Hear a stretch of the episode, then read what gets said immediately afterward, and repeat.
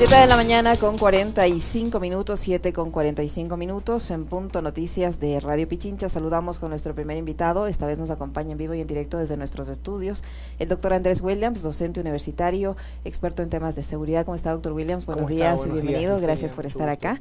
Le acompañamos a Alexis Moncayo, quien le habla Licenia Espinel. Eh, ayer se conoció... Eh, un nuevo episodio de estos de la crisis carcelaria y esta vez ocurrió nada más y nada menos que en la supuesta cárcel de máxima seguridad en medio de una ciudad que está bajo estado de excepción hay reos asesinados, eh, tiroteo al interior de una cárcel que supuestamente tiene tres filtros, Fuerzas Armadas, Policía, Seguridad Penitenciaria. Eh, se pone en vigencia, eh, se alienta el, porte de armas a, personas civiles para su defensa, pero parece que en este centro de detención se tomó en serio el, tema y se puso en marcha el porte de armas al, punto que hemos visto este tiroteo. Lo digo así en forma sarcástica, pero es, es imposible. ¿Cómo entender que esté pasando esto en una supuesta cárcel de máxima seguridad? Seguridad en una ciudad con un estado de excepción y en esta coyuntura que, la protagoniza el presidente de la República con esta decisión del tema de las armas. Sí, muchas gracias Licenia y muchas gracias Alexis. Bienvenido. gusto conocernos personalmente. La situación se configura alrededor de lo que hemos venido llamando necropolítica o, necrocapitalismo. ¿no? La situación de, de, evaluar de manera como ineficiente la gestión del gobierno alrededor de la inseguridad me parece que sería un poco inocente si no pensáramos que esto fuera eh, con una intencionalidad, de que así sea. Es decir, no podemos nosotros plantear una, una, salida a partir de un estado de excepción si sabemos que desde hace mucho tiempo se viene anunciando el tema de los narcogenerales y el, el gobierno no ha hecho nada. Es decir, esto es intencional. Si estamos hablando de tres filtros, el, el del perímetro de las Fuerzas Armadas, el del perímetro de la policía, y el de la propia, eh, de los guías penitenciarios. ¿Cómo llegan las armas hasta allá? Estamos hablando de tres filtros. el, de las Fuerzas Armadas, que podríamos decir es el más importante. ¿Cómo, cómo se acercan carros ahí? ¿Cómo llegas con fusiles? ¿Cómo llegas con, con armas de grueso calibre? No es posible pensar que, que llegan ahí por obra, por, por, por, arte de magia. Van a llegar con la anuencia de las autoridades. Es decir, la penetración eh, del crimen organizado en nuestras eh, estructuras de seguridad es evidente. Y esto se puede ver en la cárcel, eh, en La Roca, ¿no? que se supone que es una cárcel de máxima seguridad. Y no es un tema eh, gratuito, eh, sino que es un tema planificado. ¿Cómo, cómo el porte de armas se configura dentro de las decisiones políticas en un fenómeno que va, que va orientado hacia la privatización de la seguridad? Hemos creado un enemigo durante meses, durante estos dos años de gobierno, para poder decir, ahora sí, bueno, este enemigo es lo suficientemente peligroso y está entre nosotros, ahora pues la solución es la, son, eh, es la tenencia y el porte de armas. está claro que la política del necrocapitalismo ha avanzado hasta el punto que hemos llegado ahora. Privatización eh, de las políticas de seguridad y militarización de la seguridad, como lo pudimos ver en el, en la nueva, em, en la entrada en vigencia del paquete de ley de seguridad, que entró en vigencia el 30 de marzo. Este es uno de los puntos claves que habría que analizar. Doctor, bienvenido. Primero, qué gusto también conocerle. Eh, personalmente y hemos tenido la oportunidad con Andrés Williams de dialogar sobre estos temas de seguridad. De hecho, eh, usaba un, un, término el doctor Williams que lo dio a conocer acá, él primero, ¿no? Una de las intervenciones con nosotros, que es el de la necropolítica, y desde ahí se empezó a hablar de aquello. Eh, pero hay algo que usted dice en su intervención, doctor, que a mí me deja sumamente preocupado y que ratifica además lo que para nosotros es una presunción, porque yo no tengo, digamos, así como pruebas, aquí está, ¿no? Eh, hay corrupción en fuerza pública, Fuerzas Armadas, policía, porque no se puede entender de otra manera entonces el ingreso de las armas. Hay corrupción. Hay corrupción nosotros no podemos eh, tenerla a ciencia cierta, como usted dice, con, pruebas. Sin embargo, eh, la configuración de estos, de estos dispositivos de control, por un lado, eh, establecen que la violencia, cuando pasa de manos públicas a manos privadas, no quiere decir que va a desaparecer. porque el Estado no la ejerza, no quiere decir que en los territorios otros no la vayan a ejercer. Esto quiere decir que cuando hay una penetración del narcotráfico en las, en las esferas públicas, lo, más em, acostumbrado, y lo podemos ver en México, que es uno, uno, de los países que fue uno de los primeros que vivió la, mezcla mortífera entre neoliberalismo y narcotráfico, y de qué manera las instituciones y el Estado debilitado como producto de las medidas de ajuste estructural terminaban haciendo que se privatice, eh, se privatice la seguridad y se creen grupos paramilitares. Estos grupos paramilitares van a estar obviamente eh, orientados hacia la defensa de sectores privados vinculados con algunos sectores económicos que están relacionados con el lavado de activos, por ejemplo. Como pasó también en la Colombia de los años 80-90. Como, pero claro, pero la Colombia de los años 80 y 90 eran eh, autodefensas armadas para defender los hacendados de la, de la, del avance de la guerrilla que estaba vinculada también con, con pero también con plata del narcotráfico, porque ahí también se comprobó que Pablo Escobar, por ejemplo, tuvo mucha relación con eh, eh, personajes que eran parte de estas organizaciones. Se me escapa ahora el apellido. Pero más que nada el cartel de Cali. De Castaño era, ¿no? Así es, pero más que nada el cartel de Cali. Ya. Porque el cartel de Cali, digamos, de alguna manera, Pablo Escobar había tenido algunas alianzas con el LN, por ejemplo, con el M19, perdón. Y estas alianzas, eh, de alguna manera, enmarcaban las alianzas de Pablo Escobar con algunos otros gobiernos de América Latina, que se enfrentaba un poco a la idea más eh, de, los, de los que financiaron los grupos armados paramilitares vinculados con la propia DEA. O sea, ahí, ahí hubo un enfrentamiento entre DEA eh, y CIA, que, que, digamos es un poco emblemático de entender de cómo, de cómo se configura alrededor. Ahora, la, la, pregunta, doctor, eh, digamos, tratando de atarlo y volviendo nuevamente al tema que le planteaba de entrada a Liceña, es, así es simple, porque ayer, le, por ejemplo, le le leía a Paricio Caicedo, uno de los eh, eh, colaboradores más cercanos de Guillermo Lazo, integrante de esta organización Ecuador Libre, ¿no? Eh, decir y cuestionar el pronunciamiento de varias instituciones académicas que ya se han pronunciado en contra de la medida adoptada por el gobierno, decir cuáles son los estudios que estas universidades han hecho para simplemente decidir por sí mismas de que el porte de armas no soluciona los problemas de inseguridad. Yo le pregunto lo contrario, en cambio. Eh, ¿Cuáles son los estudios que nos demuestran que portando civilmente armas sí se reduce la inseguridad? ¿Y qué le digo? la, no, no, le, pregunto a usted. Y la respuesta es evidente. Pero sí hay estudios que demuestran que el porte de armas no solucionan el problema de la inseguridad. Y estos estudios están dados por el mayor país que es productor de armas eh, de, América, que es Estados Unidos. En Estados Unidos estamos hablando que el 79% de las muertes violentas que se producen son causadas por, por porte de armas de fuego. Hay cifras que esconden esta, esta tenencia de armas, eh, digamos, la, la defensa de la sociedad del rifle, por ejemplo, que es una, la defensa, una de las defensas emblemáticas del porte de armas en Estados Unidos. Bueno, se contradice ahí porque una de las, de las investigaciones más importantes que se hizo a, partir de Amnistía Internacional o, la, o el Centro de, Muertes Violentas que estudia estadísticamente eh, los decesos anuales en Estados Unidos, demuestran que a través de la, del porte de armas siempre van a tener ustedes eh, la desventaja de aquellos grupos que son los que van a ser más afectados. En el caso de Estados Unidos, eh, los afroamericanos. Usted tiene la mayor cantidad de jóvenes afroamericanos eh, muertos por, por, porte de armas eh, por parte de, población blanca. Estamos hablando de que de, un 50% de la población que muere, de jóvenes en Estados Unidos, estamos hablando que un 80% son de personas de color. Entonces, aquí hay algunas cuestiones que no las podemos ver a simple vista, pero que en el momento en que se configure un, escenario de porte de armas libre acá, va a significar que los que sigan muriendo sean los pobres, eh, los cholos, las minorías. Las minorías. Entonces, niñas, niños, porque las masacres han ocurrido en escuelas, en colegios. Y sobre todo nuestros adolescentes, que es, lo, es, el, es el flagelo más grande. Hoy en día eh, hay mucha gente que habla del liderazgo, habla del empoderamiento, pero ahora estamos teniendo un fenómeno contrario a lo que podríamos llamar el empoderamiento de los jóvenes. Hay una iniciativa emprendedora de la que siempre se habla en el Ecuador, pero resulta que el incentivo de la violencia por parte de medios de comunicación, porque además esto, es, esto ha sido naturalizado. Al construir un enemigo en el relato oficial, que es lo que ha venido han venido haciendo los medios tradicionales, se eh, justifica a partir del miedo la, tenencia de armas y que mucha gente aplauda esto. Sin embargo, esto también genera un fenómeno que es el necroempoderamiento.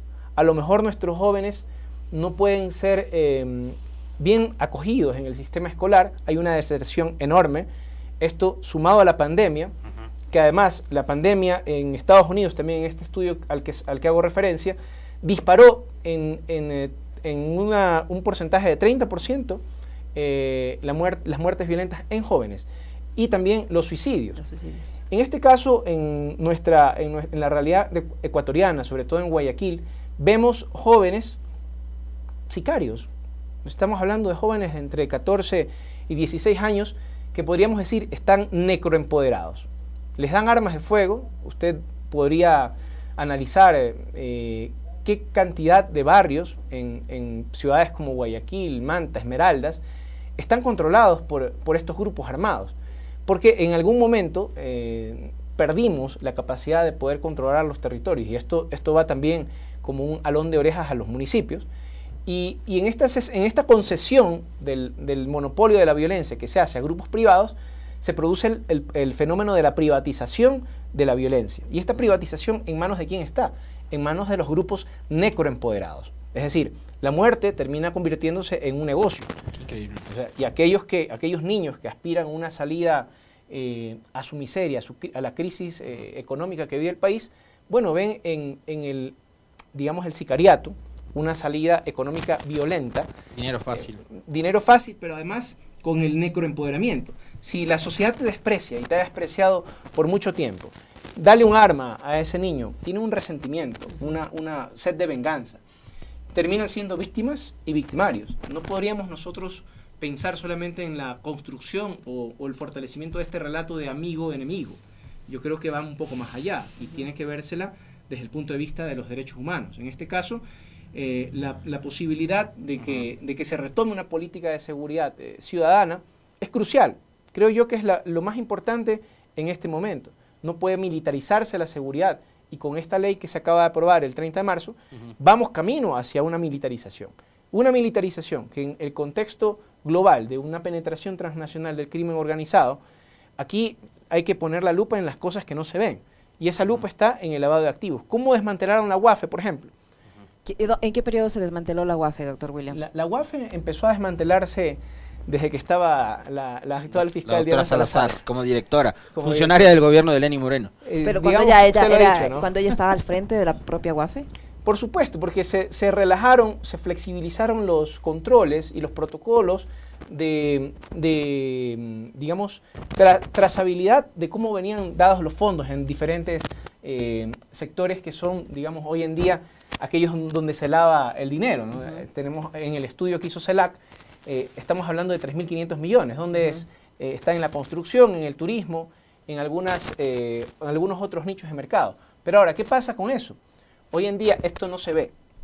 ¿Y qué ocurre con el blindaje que hizo Guillermo Lazo? Con la ley de la, con la reforma de la Contraloría, dice usted. Exacto, a partir de la, de la no incidencia de la Contraloría en el sistema bancario.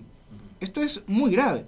Y esta es, eh, esta es la prueba fehaciente de cómo se ha configurado un, un necroestado. O sea, aquí hablamos de que la muerte termina siendo parte del negocio. Si estamos hablando de un 300% del crecimiento de las importaciones, solamente del 2021 al 2022, que significó eh, la importación privada, estamos hablando de, de, importación de armas que no se ven. Porque ahí esta es otra cuestión. En el decreto que, emite Guillermo Lazo alrededor de, del de, la tenencia y porte de armas, que tienen requisitos, obviamente, no vamos a estar aquí diciendo que todo el mundo, ahora yo me voy a comprar un arma en la tienda de la esquina, ¿no? Sabemos que tiene requisitos, eso también podemos analizarlo, pero aquí lo más importante es que esto es un negocio. Como negocio, aquí no se trata, si realmente esto fuera una solución, entonces, ¿por qué no fomentar la economía popular y solidaria y, decirle también a los armeros de Chimbo, que hace mucho tiempo fabricaban armas, señores, vengan, regístrense para, para que ustedes también puedan entrar en la competencia. Pero esto no es así, porque en el momento en que esto eh, se abra democráticamente, tendrían ellos también que participar. Pero está muy claramente orientado hacia importaciones que se orientan también a darle un negocio también a las Fuerzas Armadas. Mm, usted pregúntese dónde está esta empresa eh, que tiene participación accionaria del ISFA y de las Fuerzas Armadas, que es la Santa eh, Santa Bárbara, por ejemplo. Este es un, caso muy emblemático. ¿no? Entonces, claro, eh, el decreto va con la tenencia y porte, pero también va con la prohibición de quién, quién sí puede y quién no puede eh, fabricar, ¿no? Ahí está claramente eh, ese nicho. Sobre los requisitos, doctor Williams, aprovechando que está hablando de este, de este tema, eh, se supone el ministro o el secretario, ya no sé si señor este sabe de seguridad, pero en fin, el secretario de seguridad, el señor Ordóñez, ha dicho que es una herramienta, que cada uno sabrá cómo utilizar su arma y que no es que cualquiera va a tener un arma, sino que tiene que cumplir unos requisitos. Unos requisitos que tienen que ser aprobados o concedidos, otorgados, como se quiera ver, por instituciones que están absolutamente debilitadas. Ministerio de Salud, Ministerio de Defensa, la propia Policía Nacional y ni para qué hablar de estas tres instituciones porque hay demasiados ejemplos de cómo están de debilitadas. ¿Qué garantía nos dan estas instituciones de que cuando otorguen esos permisos o avalen a la persona que va a obtener ese permiso, en realmente hayan hecho su, trabajo y no sea fruto de alguna irregularidad, de alguna compra de un certificado, en fin? No nos va a dar ninguna garantía porque hay una, una mm, doble institucionalidad, una institucionalidad que está dedicada a tratar de, controlar o cumplir el rol que, la, Constitución y la ley les otorga o les faculta, y hay otra institucionalidad que vimos muy bien desde la pandemia, que en los hospitales están concentradas como mafias, y ahora cualquiera que quiera entrar a hacer un cambio o, poner mano, mano dura o, cumplir la ley, vemos lo que pasó con, con la administrativa del Hospital Teodoro Maldonado, es decir, las mafias están enquistadas, y esto no va a acabar. ¿Cuántos eh, certificados de discapacidad se dieron? ¿Cuántos carnets de discapacidad se dieron? Digamos, por la izquierda, con palanca. Truchos. Entonces, imagínense en el caso de, las, de los permisos de armas. Van a ser completamente vulnerables y van a ser también eh, materia de, de negociado y de corrupción. Como las licencias profesionales de conducir, más o menos. Como las licencias profesionales de conducir, como, como las cédulas, como los pasaportes, es decir... Como los pasaportes para los albaneses. Así, por ejemplo. Es decir, haz ineficiente el Estado y crea un, nicho de negocio importante. Es decir, esto es lo que se ha dedicado a hacer eh, Guillermo Lazo. ¿no? Y en este caso, yo sí, yo sí discrepo mucho con aquellos que dicen que es ineficiencia. Yo creo que ha sido Lazo muy eficiente en esto. Eh, habría que aplaudirle porque ha hecho de la muerte un negocio, ¿no? Y lo digo obviamente irónicamente, pero, pero es real. Ahora, eh, yo, yo, a ver, hay muchas cosas eh, entre la entrevista de ayer con Luis Córdoba y la de hoy con Andrés Williams. Creo que a los ecuatorianos se nos va poniendo el panorama muy claro, porque tanto el doctor Williams como ayer Córdoba han sido muy, muy claros en lo que han dicho en el, diagnóstico de lo que está sucediendo. Es clarísimo el panorama, pero al mismo tiempo es un panorama tétrico. Es un panorama tétrico. Guillermo Lazo es uno de los banqueros más importantes que tiene este país y ha puesto en juego a esta hora, digamos, no únicamente su reputación, que es lo que nos quiso decir en la última cadena en la que salió hablándole al país a propósito del juicio político, sino también creo que su patrimonio, ¿no?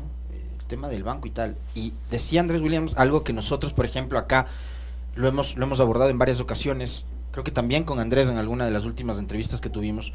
Hemos sido además de los pocos medios de comunicación y de los, de los pocos periodistas que nos hemos referido a aquello, al tema del lavado de activos, a esa investigación que publicó CELAG, que habla de que en el país se lavan entre 3.500 y 4.000 millones de dólares, no en la economía subterránea, sino en, el sistema, financiero formal de este país.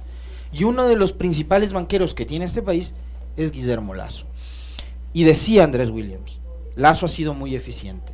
Es decir, desde un principio, Andrés, lo que buscaban era esto, debilitar al Estado, eh, reducir las capacidades del Estado para controlar, por ejemplo, el territorio, la seguridad, el sistema financiero. Así es, eh, Alexis. Como suena, tal vez podría, podríamos ser demasiado conspiranoicos cuando decimos esto. Pero después hacemos un repaso a la historia. Es que, por ejemplo, usted decía, debilitaron la UAFE. Y a mí, ¿sabe qué se me venía también a la cabeza mientras usted decía eso? Todo lo que ha tenido que pasar en la superintendencia de bancos. Correcto. Hay superintendente de bancos legalmente posesionado. ¿Quién controla los bancos?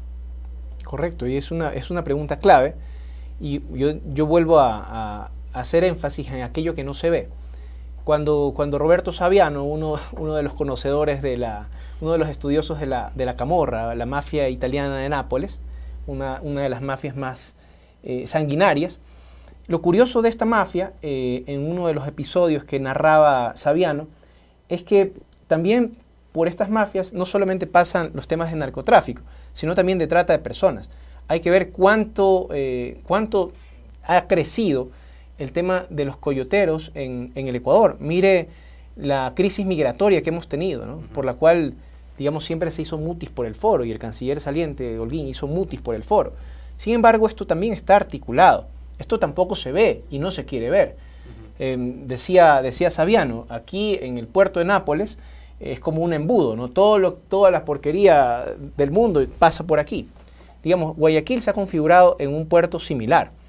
Hay una logística atrás de esto, es decir, no podríamos nosotros pensar que la, operación geopolítica del narco o del crimen organizado transnacional con la presencia de albaneses en el territorio sea una cuestión, digamos, eh, clandestina. No, porque cuando hablamos de cómo se lava este dinero, quiere decir que en aquel, aquel espacio tolerado por, por la opinión pública, que es eh, el espacio de la gente decente, ¿no? Podríamos decir, si yo me voy a Plaza Lagos a, tomar un café, a almorzar, a tomar un vino, pues estamos en esa esfera, ¿no? de, la gente decente, de la gente de bien. Pues, y, la sangre siempre terminan poniendo los pobres, ¿no? En, los Guasmos, en Montesinaí, en, en los barrios eh, populares, ¿no? En Carcelén ahora estamos viendo un incremento de la violencia, ¿no? Eh, sin embargo, esta, esta esfera cuando planteamos una idea de la, de la necropolítica y cómo esto puede afectar a la democracia, es que la única manera de sentirnos seguros, y eso es parte del relato y lo que hay que combatir, al combatir el miedo que quieren impulsar desde algunos sectores, es decir, que yo tengo que verlo a usted, al otro, como un enemigo. Y la única manera de poder estar seguro es eh, exterminándolo. Es decir, la única manera de sentirme seguro es eh, aniquilando a mi enemigo. y para esto digamos, uno de los, de los índices que se mide en, cuanto a la desconfianza es la desconfianza interpersonal. si tenemos una desconfianza interpersonal entre nosotros, eh, no vamos a poder confiar tampoco en las instituciones y no vamos a poder confiar tampoco en la democracia. Peor todavía, no vamos a poder confiar en el vecino o en el compañero de trabajo. Correcto. Porque ese nivel de desconfianza cosa que también lo hemos hablado acá en varias ocasiones. Alguien que puso esta alerta, hay que reconocerlo, aquí en este espacio, incluso citando estudios de opinión, fue Pedro Donoso. Correcto. Citando lo que usted dice y reiterando, ratificando que su teoría no es que se le acaba de ocurrir ahorita, doctor. No, correcto. Hay un nivel de desconfianza generalizado en la sociedad. Ahora, ese nivel de desconfianza sumado a esta decisión de, de liberar el tema del porte de armas, ¿qué consecuencias nos puede traer? Porque yo me pongo en un escenario que lo, que ocurrió acá en la floresta, en una cafetería, si una de esas personas estaba armada y, y si podía disparar allí, terminaba de esto en una masacre. Yo si yo desconfío del que está al frente, se me acerca una persona que yo considero por la forma como está vestida, por la forma como actúa, aunque no me muestre un arma, si yo me siento amenazada y tengo un arma, puedo en supuesta defensa propia matarle. Correcto, y, es la, forma más segura en la que usted puede estar, digamos. Cuando usted ha hecho esto o ha llegado a esa conclusión aparentemente lógica, estamos ante un estado de necroesfera pública, es decir, no puede ser posible ahí el debate, el consenso, la democracia. Entonces, cuando salen relatos también de, personajes eh, diciendo que la salida para un posible juicio político, diciendo que el juicio político, en el caso de que ya, bueno, ahora ya dio paso a la Corte Constitucional eh, y que la salida a un juicio político desestabilizador, a pesar de que es una institución constitucional, eh, deba, deba dar como alternativa al gobierno de una muerte cruzada y, que puedan hablarse también de salidas cívico-militares, ahí está claramente eh, evidenciado cómo es este relato. Yo creo que también, como usted decía, Alexis, no se puede ser agorero del, del desastre, ¿no? seguramente lo ven llega Andrés Williams con la necropolítica y, todo el mundo se alarma más. Creo yo que hay salidas importantes y una de las más importantes es la educación.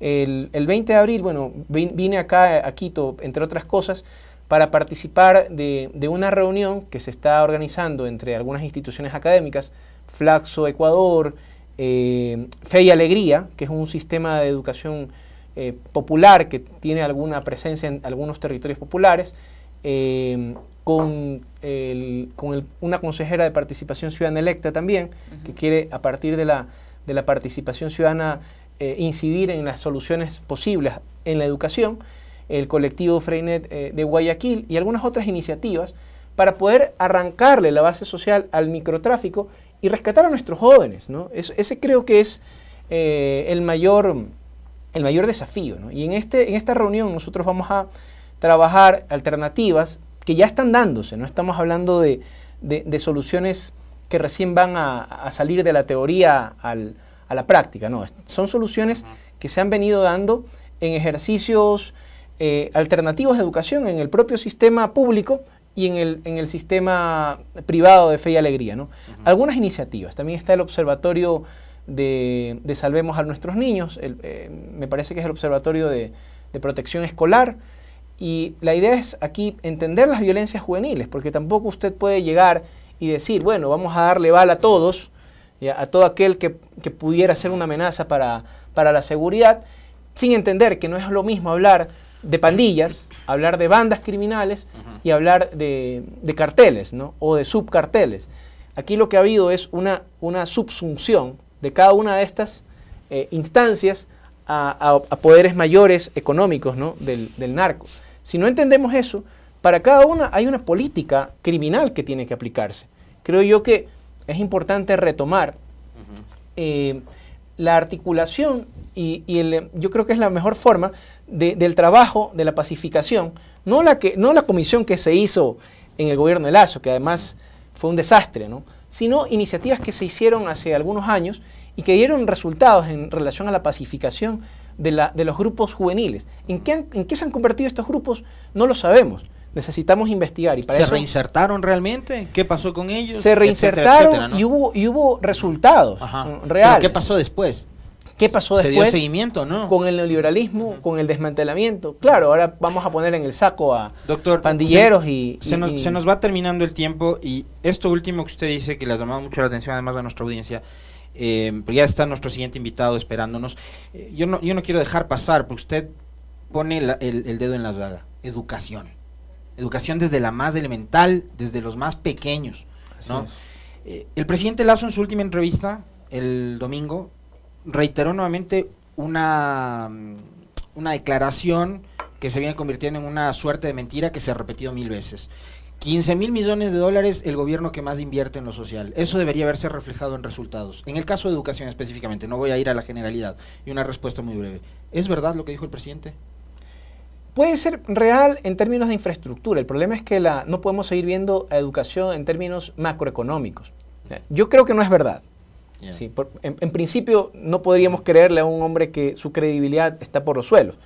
Sin embargo, podríamos ahí ser mucho más eh, críticos no se trata del, problema de, infraestructura. Pero reinserción de los chicos al sistema educativo. La, reinserción pasa porque la, porque la educación sea atractiva, sea seductora. Aquí hablamos de un elemento clave, la seducción. ¿Es más seductor eh, el sistema educativo o es más seductor el micro y el narcotráfico?